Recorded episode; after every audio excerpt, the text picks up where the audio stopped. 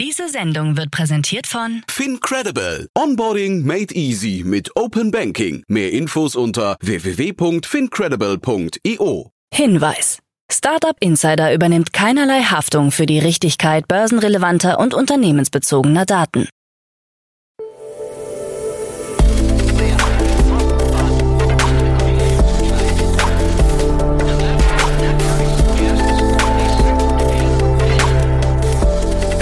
Startup Insider Daily. Morgen Update. Moin, moin, was geht? Alles klar bei euch? Wie steht's? Herzlich willkommen zu Startup Insider Daily in der Morgenausgabe am Mittwoch, den 5. Juli 2023.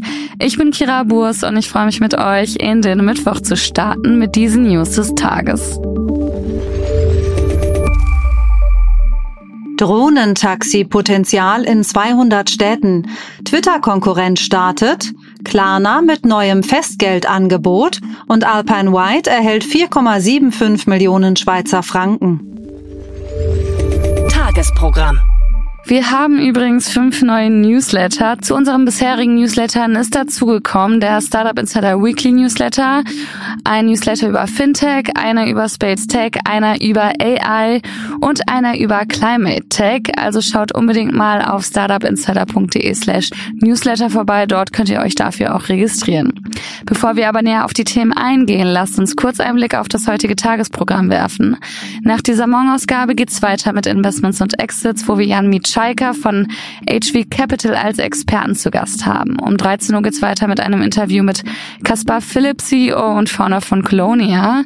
Und um 16 Uhr geht's weiter mit der Rubrik Junge Startups, wo drei junge Unternehmen ihre Startups pitchen können. Dazu aber später mehr nach den Nachrichten gelesen von Anna Dressel.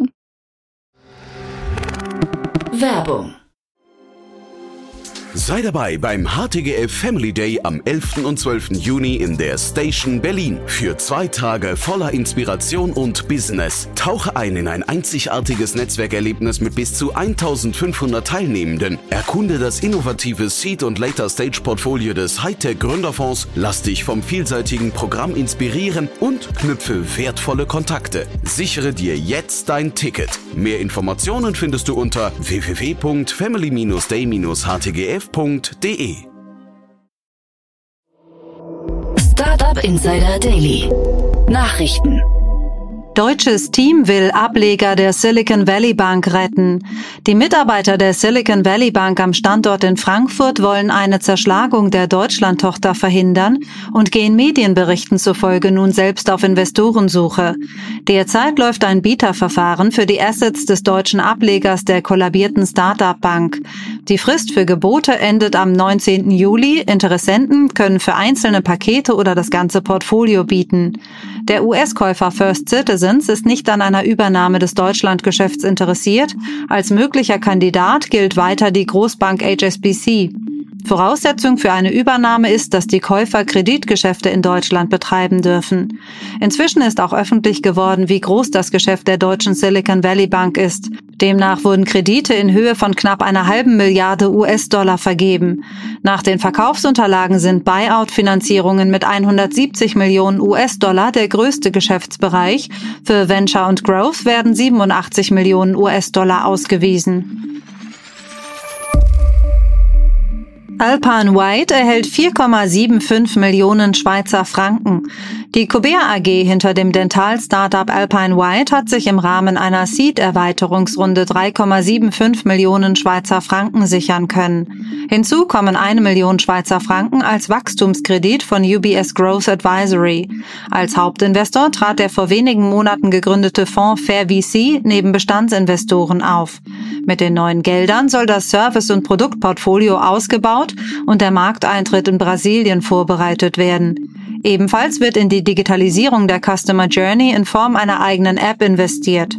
Wir planen in Zukunft den Fokus noch stärker auf Gesundheit zu legen und verschiedene präventive Behandlungen anzubieten, um Zahnverfall entgegenzuwirken, erklärt Co-Gründer Reto Welchli. 4,3 Millionen Euro für Quantagonia. Nach der Pre-Seed-Runde im Dezember 2021 hat das Frankfurter Quantencomputing-Startup Quantagonia die Gesamtfinanzierung jetzt auf 4,3 Millionen Euro erhöhen können. Als neue Investoren traten Tanger Ventures und die Beteiligungsmanagementgesellschaft Hessen auf, neben Bestandsinvestoren wie Voima Ventures, dem Fraunhofer Technologie Transferfonds und einem deutschen Family Office. Das 2021 von Dirk Zechel, Professor Dr. Sabina Jeschke, Professor Dr. Sebastian Pokutta und Philipp Hannemann gegründete Startup will die Vorteile des klassischen Computings mit dem des Quantencomputings vereinen. Quantagonia ist eines der wenigen europäischen Startups, die den Transfer von der Grundlagenforschung in die Industrie mit der Expertise aus Forschung und erfolgreichem Unternehmensaufbau ermöglicht. So Martin Drüdel von Tanger Ventures. Drohnentaxi-Potenzial in 200 Städten. Nach eigenen Berechnungen geht das Deutsche Zentrum für Luft- und Raumfahrt von einem Potenzial für Drohnentaxis in weltweit rund 200 Städten aus. In Deutschland wurden Hamburg, Berlin, München, Frankfurt und die Region Rhein-Ruhr als Kandidaten identifiziert. Ab einem Kilometerpreis von rund 4 Euro gäbe es ein beträchtliches Potenzial, so die Projektleiterin. Das DLR sieht ab dem Jahr 2030 Möglichkeiten für erste Unternehmen, kommerzielle Angebote etablieren zu können. Die Ergebnisse zeigen, dass die Nachfrage mit einer steigenden Zahl an Haltepunkten und deren leichter Erreichbarkeit klar zunimmt, meint Bianca Schuchart vom DLR Institut für Flugführung. Twitter Gebühren für TweetDeck. Twitter-Besitzer Elon Musk hat eine weitere bisher kostenfreie Funktion beschränkt. Für den Zugang zu TweetDeck muss künftig eine kostenpflichtige Verifizierung vorgewiesen werden. Ein Abo bei Twitter Blue wird damit zur Voraussetzung. Die neuen Regeln sollen in rund 30 Tagen in Kraft treten. TweetDeck ist vor allem bei Unternehmen und Medien beliebt, die unterschiedliche Accounts, denen sie folgen, in Kolumnen einteilen wollen. Twitter hat gerade eine neue Version veröffentlicht, die auch Spaces, Videos und Umfragen unterstützt. Twitter-Konkurrent startet. Ab dem 6. Juli steht die Twitter-ähnliche Instagram-App Threads in den App Stores von Google und Apple bereit. Threads versteht sich als Konversations-App. Hier sollen sich neue Gemeinschaften bilden, um alles zu diskutieren. Der kreative Austausch von Meinungen soll im Mittelpunkt stehen. Ganz wie bei Twitter lassen sich anderen Nutzern folgen und Inhalte mit Hashtags versehen. Gerüchten zufolge könnte die App das von Mastodon verwendete dezentrale Social-Media-Protokoll ActivityPub integrieren. Instagram-Betreiber Meta gibt an, dass man den Wunsch vernommen habe, eine Plattform zu erstellen, die vernünftig betrieben wird. Klarna mit neuem Festgeldangebot. Der schwedische Finanzdienstleister Klarna hat ein neues Festgeldangebot veröffentlicht. Das Festgeldkonto bietet eine Laufzeit zwischen 6 und 24 Monaten, sofern 5.000 bis 500.000 Euro eingezahlt werden.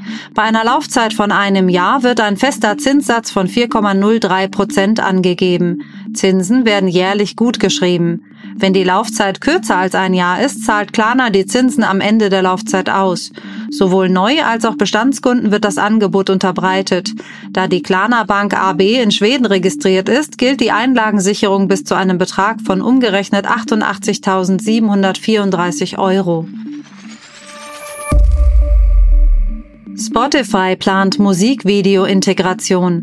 Insidern zufolge könnte Spotify seine Musikstreaming-App um Musikvideos in voller Länge ergänzen. Derzeit sollen Gespräche mit potenziellen Partnern laufen. Spotify selbst wollte die Gerüchte nicht kommentieren.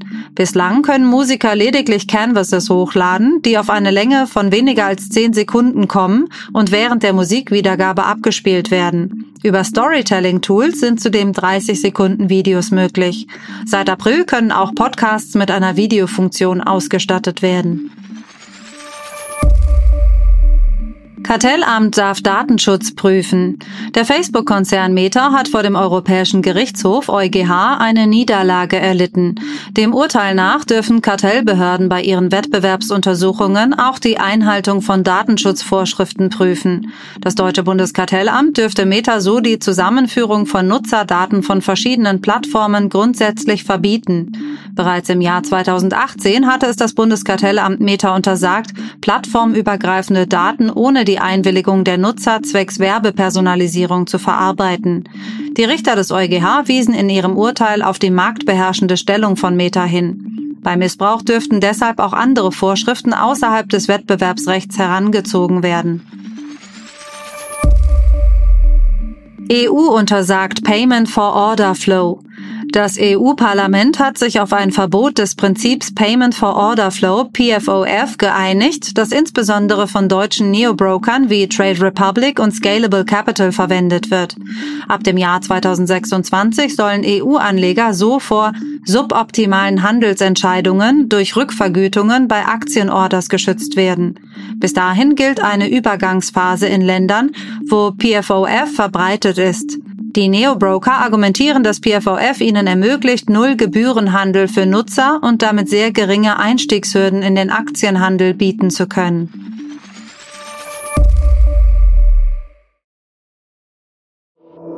Startup Insider Daily. Kurznachrichten.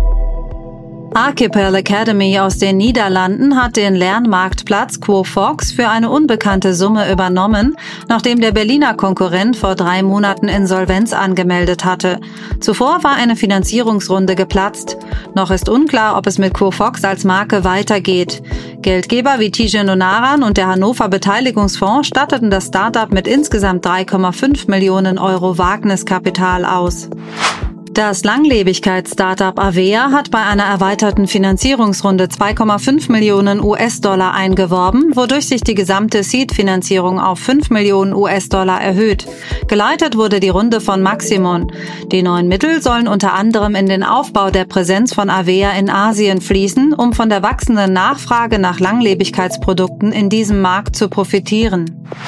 Der European Investment Fund investiert 25 Millionen Euro in den Fonds von Radix Ventures für Deep Tech Startups in der Region Zentral- und Osteuropa.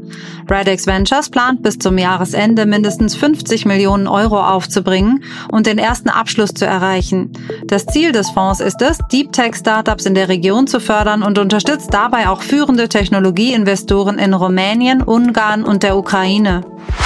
Das EY Startup Barometer zeigt eine dramatische Verschlechterung der Finanzierungslage für österreichische Startups. Im ersten Halbjahr 2023 sank das Investitionsvolumen um etwa 60 Prozent im Vergleich zum Vorjahr. Wirtschaftliche Unsicherheiten, steigende Zinsen und hohe Inflation haben zu einem Rückgang der Finanzierungsrunden geführt. Elon Musk nimmt die Möglichkeit eines Käfigkampfes mit Mark Zuckerberg ziemlich ernst. Er hat eine Trainingseinheit mit dem Ringer George St. Pierre und dem Kampfkünstler John Danaher absolviert und gibt zu, dass er noch viel mehr Training benötigt. Musk bereitet sich mit professionellen Trainern auf das mögliche Duell vor, das durch eine Reihe skurriler Ereignisse entstanden ist. Es ist noch unklar, wann der Kampf stattfinden wird und wo er ausgetragen wird. Das waren die Startup Insider Daily Nachrichten von Mittwoch, dem 5. Juli 2023.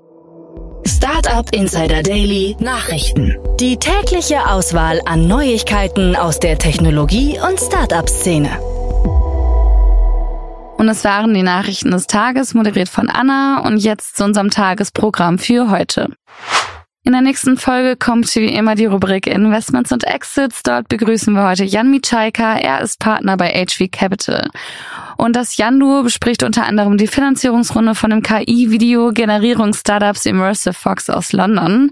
Die haben gestern 3,3 Millionen Euro eingesammelt. Und ein weiteres Thema ist die 10 Millionen Euro schwere Series A in das Quantum Tech Q-Side aus Barcelona. Spannende Analysen dazu gibt es dann in der Podcast-Folge nach dieser Folge. In der Mittagsfolge sprechen wir mit Caspar Philipp, CEO und Founder von Colonia. Das Startup bietet ein B2B-Sharing-Modell für Nutzfahrzeuge an, mit der Logistikunternehmen ihre Fahrzeuge miteinander teilen und Flotten effektiver betreiben können. In einer Seed-Runde hat das Startup nun 6 Millionen Euro eingesammelt. Richtig cool, unbedingt um 13 Uhr mal einschalten. In der Nachmittagsfolge werden drei junge Startups vorgestellt.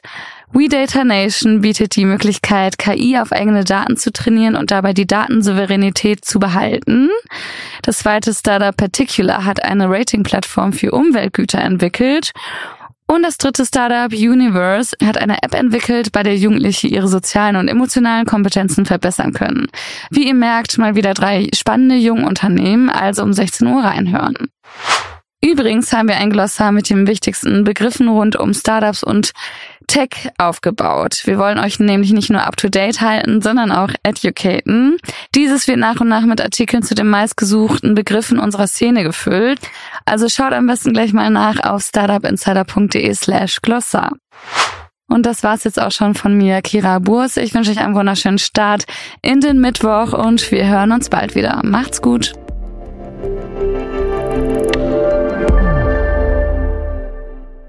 Diese Sendung wurde präsentiert von Fincredible. Onboarding made easy mit Open Banking. Mehr Infos unter www.fincredible.io.